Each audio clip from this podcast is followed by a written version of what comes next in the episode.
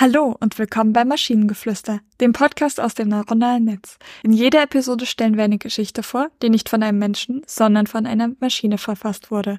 Und damit kommen wir zu unserer heutigen Geschichte über die Pollen mit der Menschenallergie. Es war ein sonniger Tag im Frühling. Die Vögel zwitscherten und die Blumen blühten in voller Pracht. Doch für viele Menschen war es keine angenehme Zeit, denn mit der Blütezeit kamen auch die Pollen. Viele litten unter einer Allergie gegen die kleinen Blütenstaubkörner und mussten mit tränenden Augen, laufender Nase und Atemnot kämpfen. Eine dieser Personen war Laura. Sie hatte schon seit ihrer Kindheit eine Pollenallergie und konnte den Frühling nie so wirklich genießen. Dieses Jahr hatte sie jedoch beschlossen, sich nicht unterkriegen zu lassen und trotzdem das warme Wetter und die blühende Natur zu genießen. Sie machte sich auf den Weg in den Park zum ersten Mal seit Wochen. Doch schon nach wenigen Minuten spürte sie, wie ihre Augen anfingen zu jucken und ihre Nase zu laufen begann. Laura seufzte, aber sie ließ sich nicht entmutigen und setzte ihren Spaziergang fort. Plötzlich bemerkte sie eine Gruppe von Menschen, die aufgeregt diskutierten. Als sie näher kam, hörte sie, dass es um die Pollen ging. Die meisten in der Gruppe hatten auch eine Allergie und waren genervt von den lästigen Blütenstaubkörnern. Doch dann hatte jemand eine Idee. Was wäre, wenn sie die Pollen in etwas einfangen könnten? Vielleicht könnte man sie dann kontrollieren und ihre Auswirkungen auf Allergiker minimieren. Laura fand die Idee großartig und schloss sich der Gruppe an. Sie sammelten gemäßigtes Moos von Bäumen des Parks und legten es in flache Schalen. Jede Schale wurde mit Wasser gefüllt und dann mit einer speziellen Lösung besprüht, um die Pollen anzulocken. Nach einigen Stunden hatte das Moos genug Pollen gesammelt und die Gruppe konnte es vorsichtig in einen Behälter geben. Dann führten sie einen Test an einem Allergiker durch und konnten feststellen, dass die Pollen tatsächlich dem Körper keine Schmerzen bereiteten.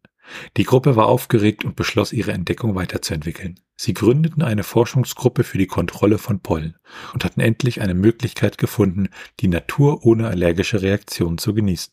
Laura war begeistert von der Idee und schloss sich der Gruppe an. Zusammen arbeiteten sie daran, ihre Erfindung zu verbessern und das Leben von Pollenallergikern auf der ganzen Welt zu verbessern. Sie hatten endlich den Frühling und die blühende Natur genießen können und ihre Entdeckung würde bald vielen anderen helfen, das Gleiche zu tun. Also ich sehe jetzt nicht, wo die Pollen mit der Menschenallergie sind. Ja, aus meiner Sicht auch Thema völlig verfehlt. Und dann diese großartige Idee, die Pollen einzufangen, wo ich mir sage, ja, aber die, die sind ja dafür da, um halt, äh, damit sich die Bäume weiter vermehren können und was weiß ich nicht alles. Ne? Also wenn sie die einfangen, dann, dann geht ja auch die ganze Natur ein. So als praktischer Grund. Und dann so, dann führten sie einen Test an einem Allergiker durch. Das fand ich so ein bisschen, oh, sehr grenzwertig. Ja. Es ist vor allen Dingen, ich, ich weiß nicht, wie kommt man auf, auf die Idee, Pollen einzufangen? Als ob das nur so fünf Dinger sind, die groß genug sind, dass man die fangen kann, wie so ein Ball. Sondern nein, das sind ja unfassbar viele und klein und ätzend und die sind überall und ja, ich bin vielleicht auch Allergikerin. Ähm, und es ist echt unpraktisch. Ja, also das, das ist, naja. Deswegen mag ich tatsächlich verregnete Frühlingstage, weil dann fliegen keine Pollen. Dann kann ich rausgehen, ohne dass ich nicht atmen kann. Atmen wird ja völlig überbewertet.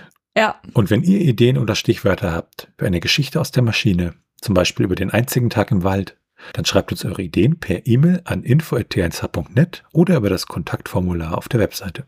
Bis zur nächsten Episode von Maschinengeflüster. Tschüssi. Bye bye.